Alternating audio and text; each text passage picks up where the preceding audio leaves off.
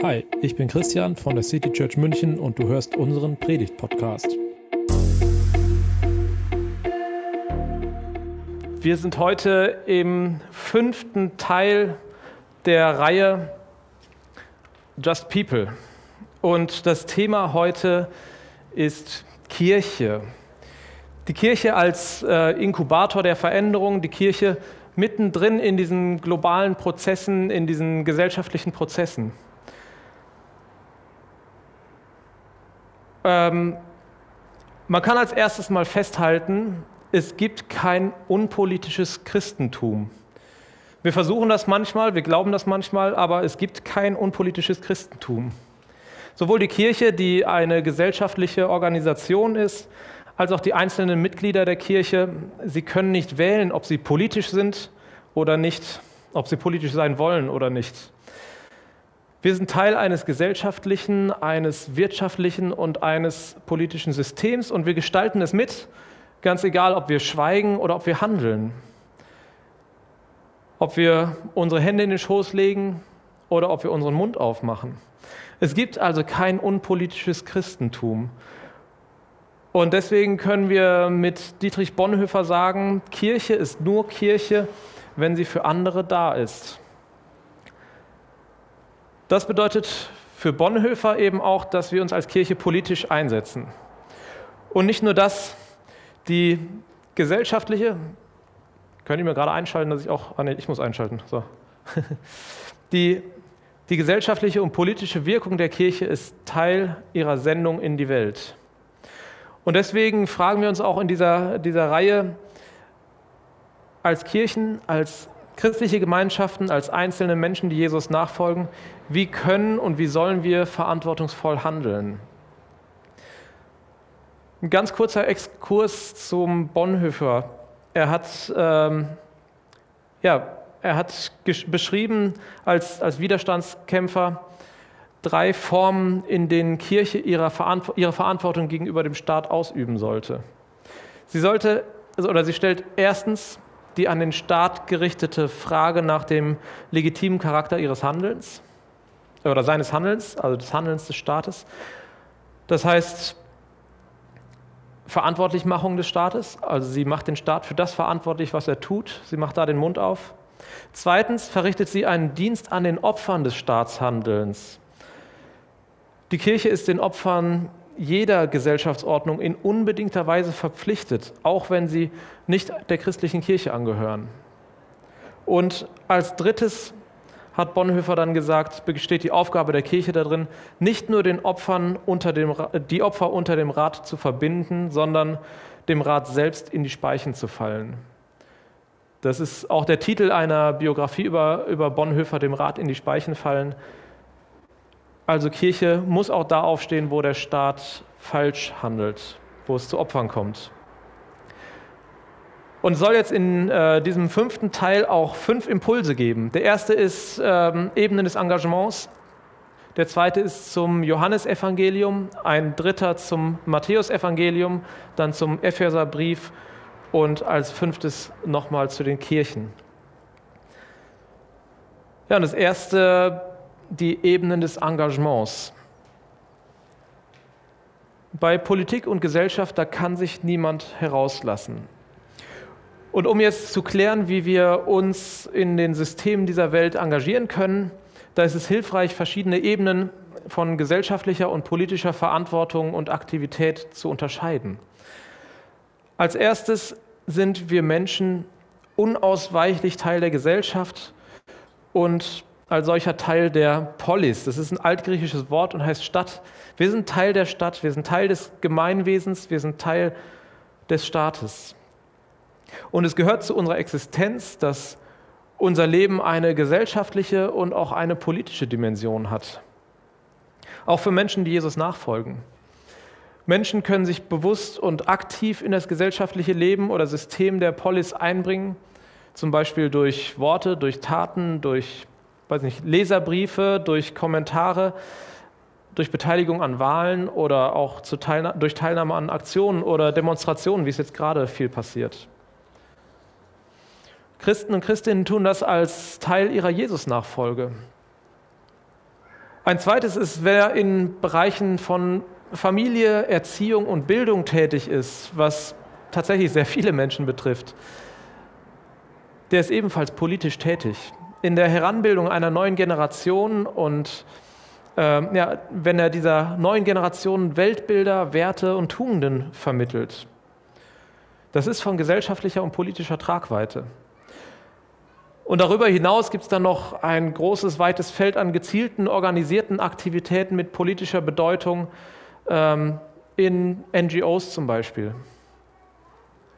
Das können Sachen sein wie das Netzwerk Micha Deutschland oder wir hatten im vergangenen Herbst auch einen Gottesdienst ähm, zur International Justice Mission. Das sind Beispiele für solche Organisationen, aber da gibt es noch viele andere ähm, die auch jetzt gerade ganz konkret in dieser äh, ja auch humanitären Krise aktiv sind, auch gerade hier in München.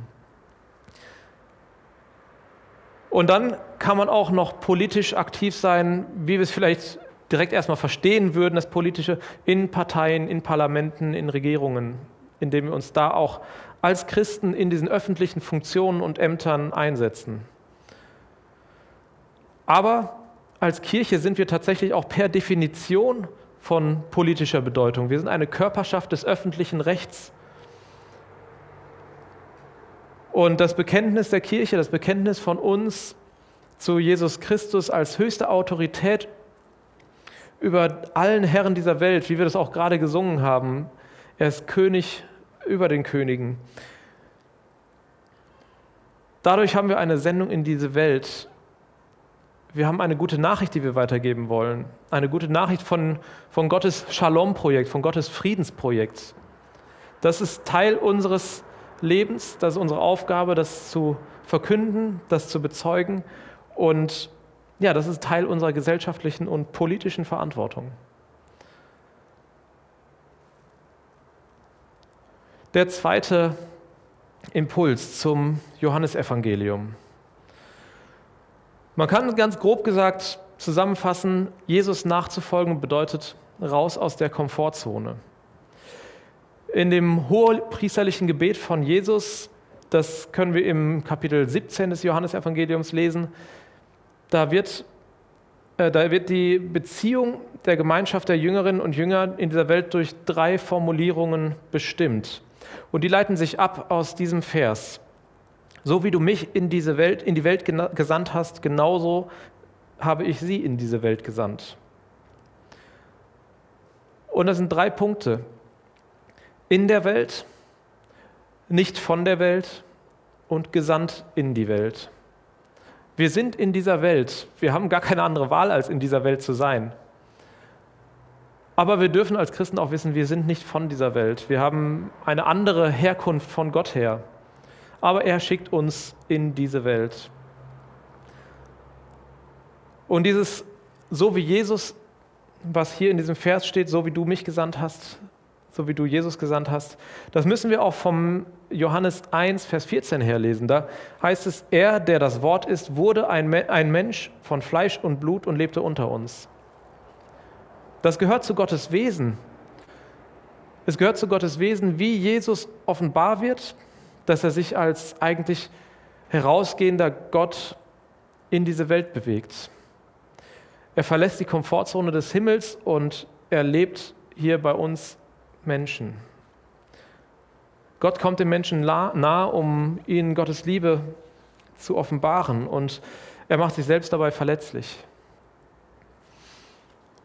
Und dann gibt es viele Geschichten durch das Johannesevangelium. Ich kann sie gar nicht alle erzählen, deswegen kann ich sie nur ein bisschen aufzählen. Und wenn ihr möchtet, kann ich euch auch die, die Bibelstellen dann noch geben. Ähm, und äh, da könnt ihr dann nochmal genauer nachlesen.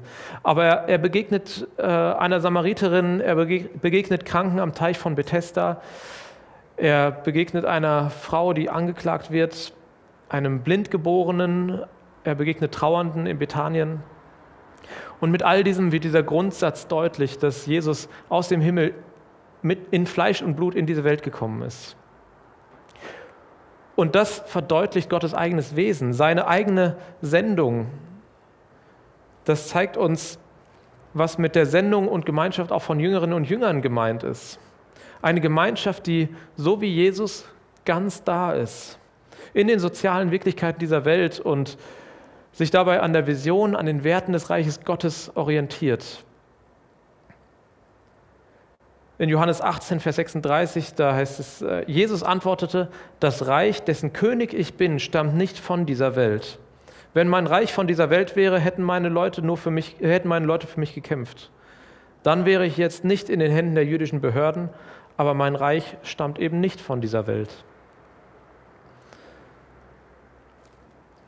Und wer das als Lebensberufung, als Sendung versteht, der wird in dieser Welt von Personen aus Politik und Gesellschaft auch wahrgenommen. So wie Jesus, der wahrgenommen wurde. Eine solche Lebensgestaltung in der Nachfolge, das bedeutet auch Konfrontation. Das geht nicht ohne Risiko einher. Das zeigt sich bei Jesus selbst. Ein nicht politischer Jesus, der wäre nicht gekreuzigt worden. Aber eine Kirche, die in den Fußstapfen von Jesus in dieser Welt präsent ist, sie muss damit rechnen, dass es auch Gegenwind gibt. Und zwar religiösen Gegenwind, aber auch politischen Gegenwind. Bei Jesus war der religiöse Gegenwind besonders verkörpert durch Pharisäer, durch Schriftgelehrte, am Ende auch durch die Priester und der politische durch das römische Reich. Jesus hatte relativ wenig gemeinsam mit dem Ideal einer christlichen Friedfertigkeit, das ja gerade bei uns ziemlich verbreitet ist. Die Idee, dass christliche Friedfertigkeit gleichgesetzt wird mit einer Vermeidung von jeglichem Konflikt. Konflikt gehörte bei Jesus dazu. Denn die Überwindung von Unrecht, die behaltet, beinhaltet in der Bergpredigt auch die aktive Liebestat. Und gerade wenn es über die Überwindung, um die Überwindung von Gewalt und Unterdrückung geht, dann positioniert sich diese Friedfertigkeit ganz klar. Aber sie gibt der, der Versuchung von Rache und Gegenwehr nicht nach oder Gegengewalt nicht nach.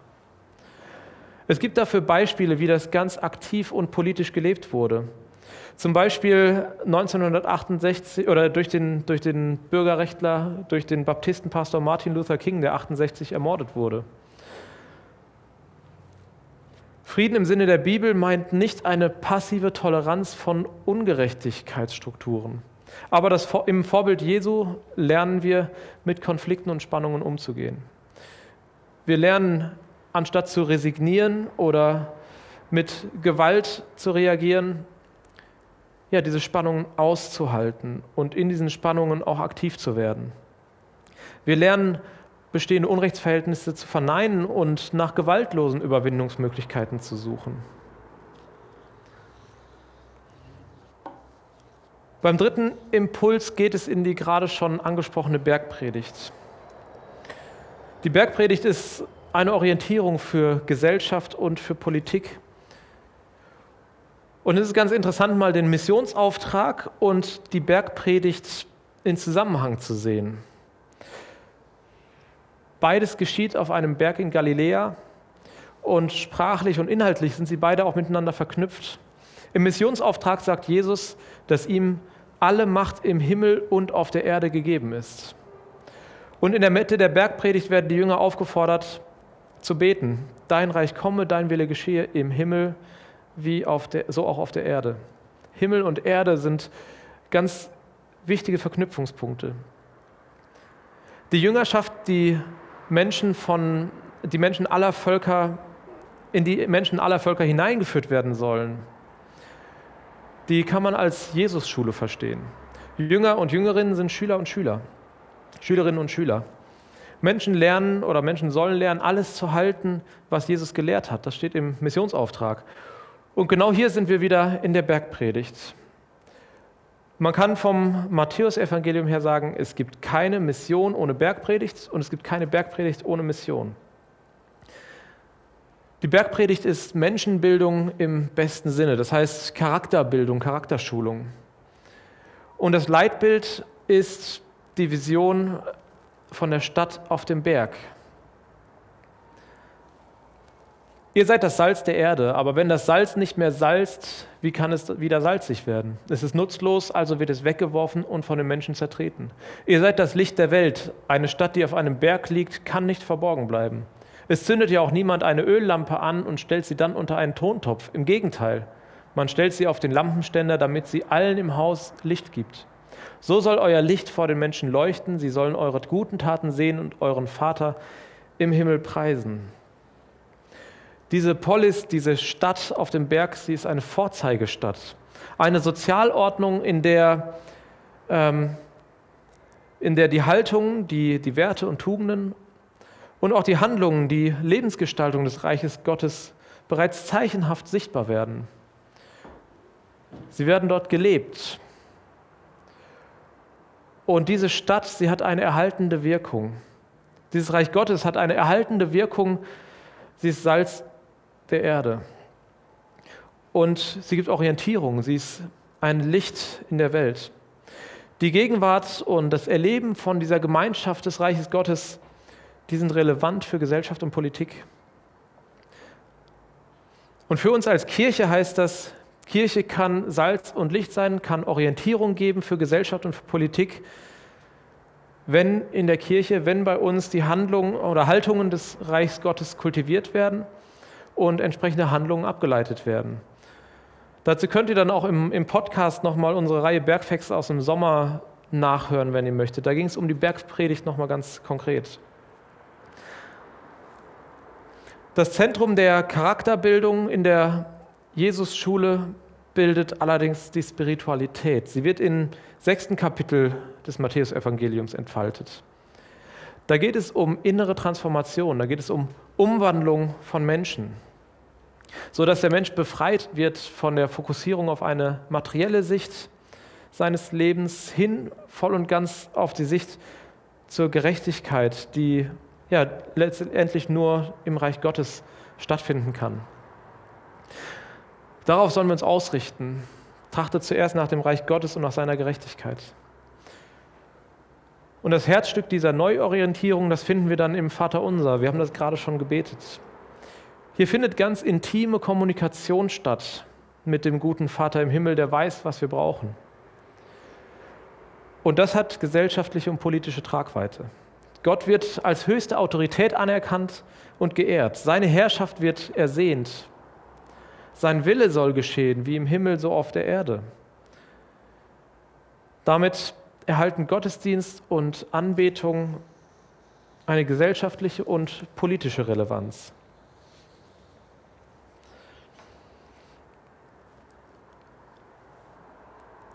Als viertes ein Impuls aus dem Epheserbrief. Es ist das erklärte Ziel des Epheserbriefes, die Kirche und die Mitglieder der Kirche fit zu machen, um das Evangelium des Friedens voranzutreiben. Die Voraussetzung dazu hat Jesus Christus geschaffen und auch dazu noch mal ein paar Verse. Ja, Christus selbst ist unser Frieden. Er hat uns, er hat aus beiden aus den Juden und den Völkern ein Ganzes gemacht. Er hat die Mauer niedergerissen, die sie trennte.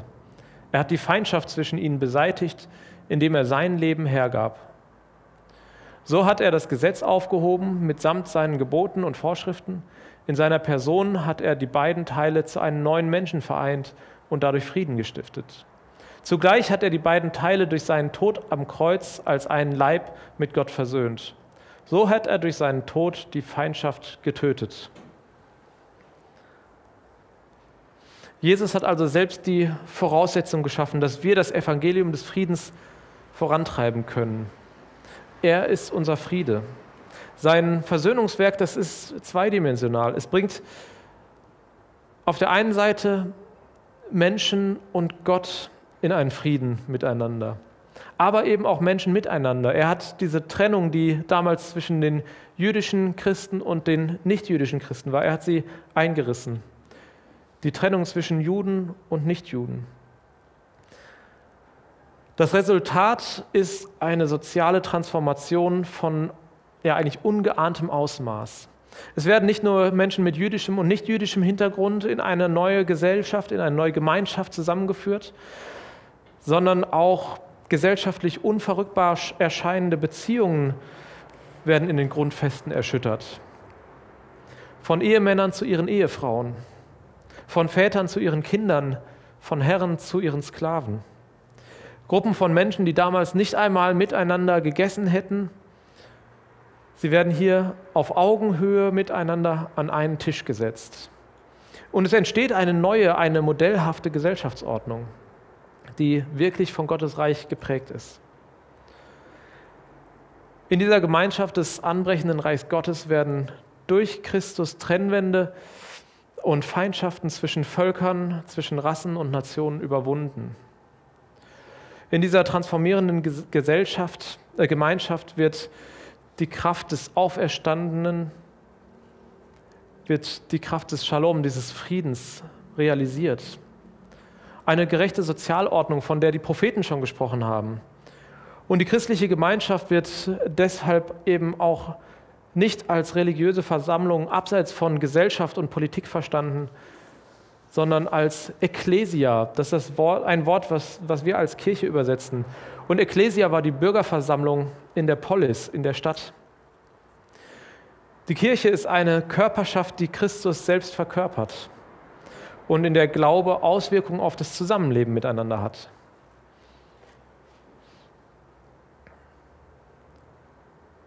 Die Gegenwart der in Christus versöhnten neuen Gemeinschaft ist eine Herausforderung für die etablierten Machtstrukturen von Religionen, von Ideologien, von Wirtschaftssystemen und Traditionen, von Moralvorstellungen und politischen Systemen. Christus hat in seiner Lebenshingabe alle Mächte und Gewalten bloßgestellt. Er hat sie überwunden. Und die christliche Gemeinschaft ist eine Dimension es ist eine Demonstration der ganzen Tiefe und Weite von Gottes Weisheit. Von Gottes Weite und Weisheit gegenüber allen Machtsystemen, die vordergründig in dieser Welt das Sagen haben. Konfrontationen bleiben da nicht aus, doch wir dürfen in schwierigen, in konfliktreichen Situationen auf Gottes Geist vertrauen und wir dürfen mit Zuversicht Probleme angehen. Auch in Konflikten soll gelten, Kirche handelt nach der Art und Weise von Jesus. Ich finde, dem kommt jetzt gerade eine ganz besondere Bedeutung nochmal zu. Wir erleben das ähm, ja, wie zwei Völker, die sich eigentlich als Brüdervölker verstanden haben, Krieg miteinander führen. Nicht die ganzen Völker, einzelne Menschen aus diesen Völkern, Machthaber, Soldaten, Armeen, Aber meine Hoffnung ist, dass Kirche hier, dass Kirche in Russland, in der Ukraine Akzente setzen kann, dass sie zeigen können, das ist nicht das, was Gottes Willen entspricht, das ist nicht das, wie Gottes Reich aussieht, dass sie dort friedvoll aufstehen im Gebet, öffentlich und dass sie sich einsetzen, dass dieser Friede, den Jesus Christus herstellt, sich auch, dass der sich auch in dieser Welt zeigt. Ein fünfter Impuls. Ein fünfter Impuls zur Kirche. Die Kirche kann als Inkubator, als Experimentierfeld funktionieren. Denn Neues in unserer Gesellschaft kann da aufbrechen, wo Kreativität und Innovation auch gefördert wird. In Unternehmen nennt man diese Begriffe Inkubator oder man spricht von einer Art Brutkasten, in dem neue Ideen kultiviert werden, Veränderungsprozesse initiiert werden. Und ich bin davon überzeugt, dass Kirche, dass auch wir als City Church so ein Inkubator in der Welt sein können. Eine alternative Gemeinschaft, die sich, ja, wie es auch im Johannesevangelium beschrieben war, durch gegenseitige Liebe und durch hingebungsvollen Dienst in dieser Welt auszeichnet glaube, dass so eine Gemeinschaft eine Innovation ist, die die Welt auch aufhorchen lässt. Ebenso wie die Stadt auf dem Berg, die Jesus seinen Freunden in der Bergpredigt vor Augen malt. Eine Stadt, die nicht übersehen werden kann. Und genauso wie der Epheserbrief auch die Kirche als einen Aufbruch in eine neue, versöhnte Schöpfung beschreibt. Dann ist das die, dann ist genau das die Innovation einer neuen Gemeinschaft mit gesellschaftlichen und mit ökologischen Auswirkungen. Was wäre denn, wenn Kirchen nicht mehr als Auslaufmodelle, als religiöse Versorgungsinstitutionen angesehen würden, sondern tatsächlich Pilotprojekte wären, Experimentierfelder für ein Zusammenleben, was sich durch Gerechtigkeit, durch Friede, durch Freude kennzeichnet? Der Römerbrief sagt, beim Reich Gottes geht es schließlich nicht um Essen und Trinken. Es geht um Gerechtigkeit, Frieden und Freude, die der Heilige Geist schenkt. Was wäre denn, wenn Kirchen nicht mehr nach innen gerichtet wären und einfach nur ihre religiöse Kultur bewahren würden, sondern den Schatz der Gerechtigkeit und der Versöhnung wirklich raus in die Städte und in die Dörfer tragen würden? Was wäre denn, wenn Gottesdienste nicht nur individuelle und jenseitsbezogene Spiritualität pflegen würden, sondern wirklich Jesus-Schulen sind, in denen Tugenden und der Charakter des Reiches Gottes schon heute kultiviert wird?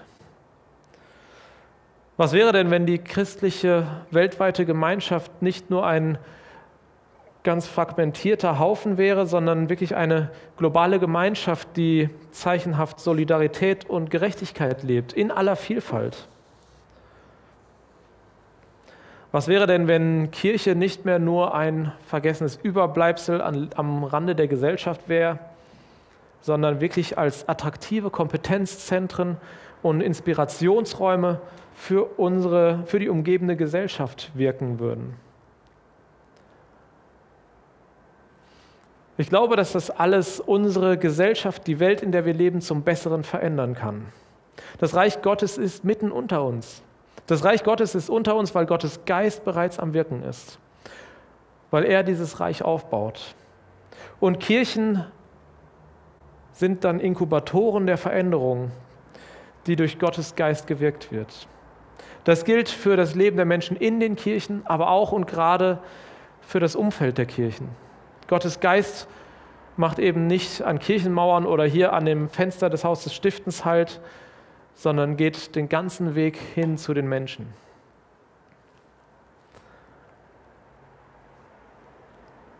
Ich möchte daraus nochmal ein Fazit ziehen. Es gibt einen Theologen aus äh, Südafrika, David Bosch, und der versteht die christliche Sendung als ein Handeln in Hoffnung. Und er spricht von einer kreativen Spannung zwischen dem in Jesus schon angebrochenen Gottesreich und der Tatsache, dass die Vollendung noch nicht erreicht ist, sondern noch aussteht.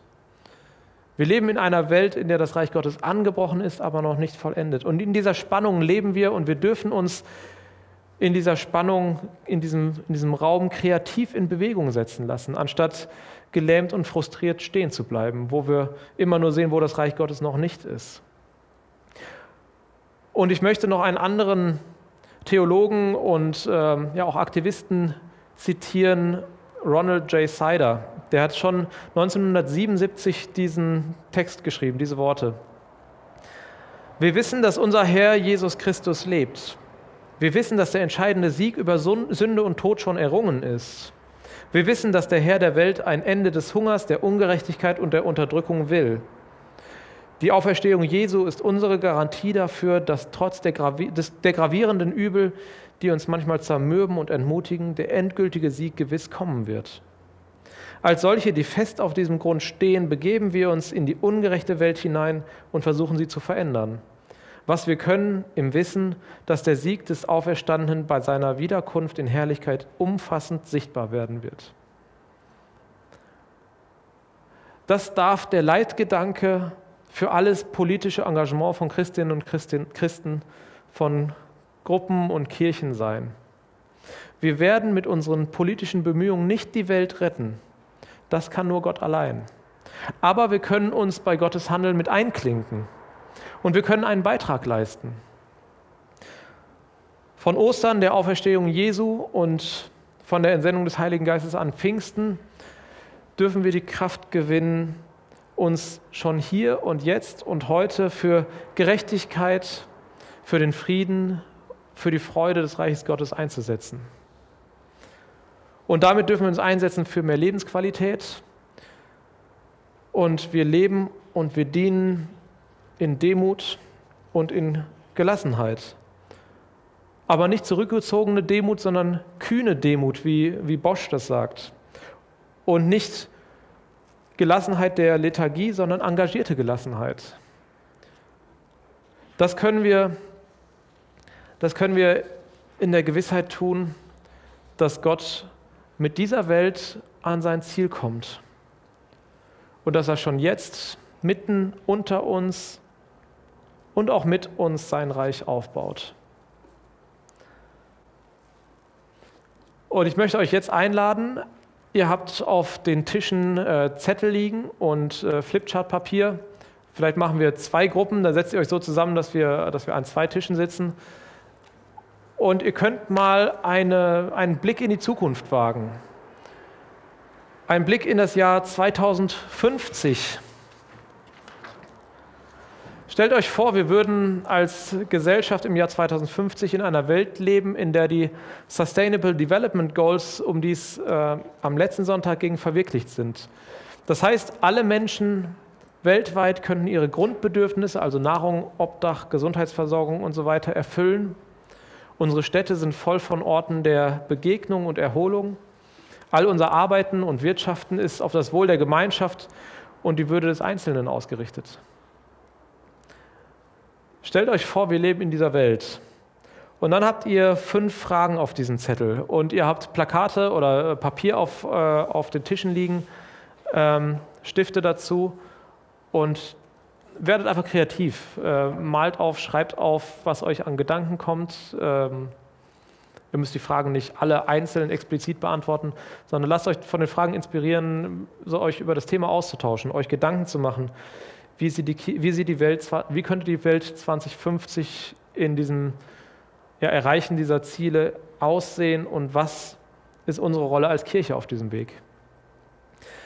Wir werden dazu jetzt eine Viertelstunde uns Zeit nehmen und äh, wenn das nicht reicht, dann ähm, verlängern, wir, verlängern, wir, das einfach nach Abschluss des, des äh, Gottesdienstes für euch online. Ich habe euch äh, dieses Papier auch ähm, in die App gestellt. Ihr könnt über die App diesen, dieses, äh, diese Fragen auch runterladen. Ihr dürft euch gerne auch zu diesem Thema austauschen. Seid dazu eingeladen. Und in einer Viertelstunde ungefähr möchten wir dann nochmal gemeinsam auch ein Lied singen und äh, den Gottesdienst so offiziell abschließen dann auch. Aber ähm, danach und davor darf gerne an den Plakaten gearbeitet werden. Das war die Predigt aus der City Church München. Wir freuen uns, wenn du auch nächstes Mal dabei bist. Und bis dahin wünschen wir dir eine gute Woche.